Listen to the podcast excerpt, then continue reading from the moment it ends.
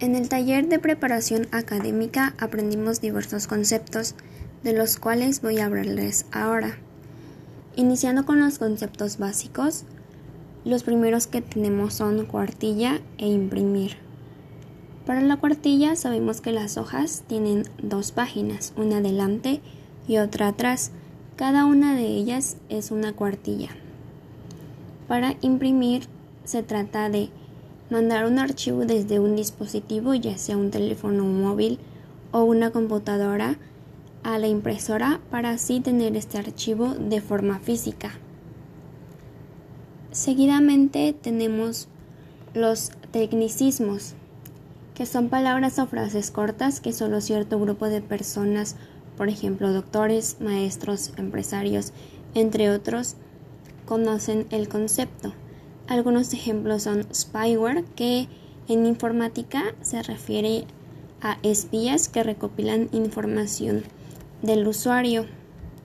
Manía, que en medicina es un síntoma de trastornos compulsivos.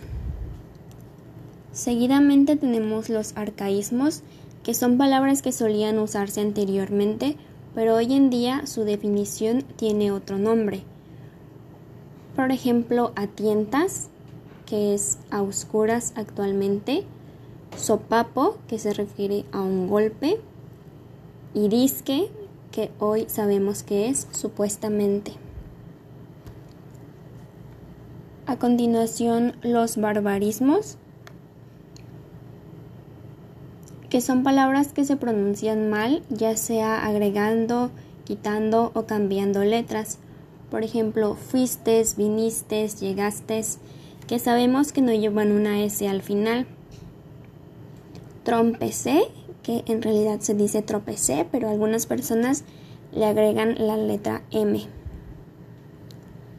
Siguiendo con los solecismos, que se encuentran en frases agregando sacando palabras, conjugando mal el verbo. Eh, por ejemplo, ella susurró, para sí misma, cuando en realidad podemos decir susurró para sí misma. Seguidamente tenemos los conceptos de objetivo y subjetivo. Objetivo es lo que podemos ver a simple vista y lo subjetivo es lo que nosotros percibimos de algo. A continuación, las partes de una oración. Las oraciones pueden formarse por distintos tipos de palabras y estos son algunos. Artículo, sujeto, verbo, sustantivo y adjetivo, los cuales podemos encontrar en la oración Los caballos comen pasto verde. Siguiendo con la tipología de textos, tenemos los textos narrativos.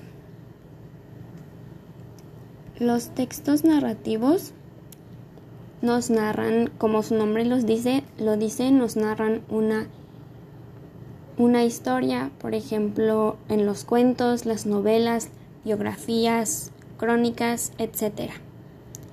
Los textos descriptivos nos narran con palabras lo que hay en una imagen, nos dibujan para que así nosotros podamos visualizarlo mentalmente.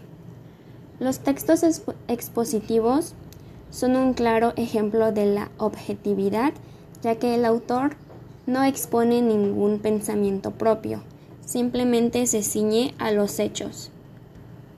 Por último, tenemos los textos argumentativos, que contrario a los expositivos, sí presenta la opinión del autor, siendo así una, un texto subjetivo.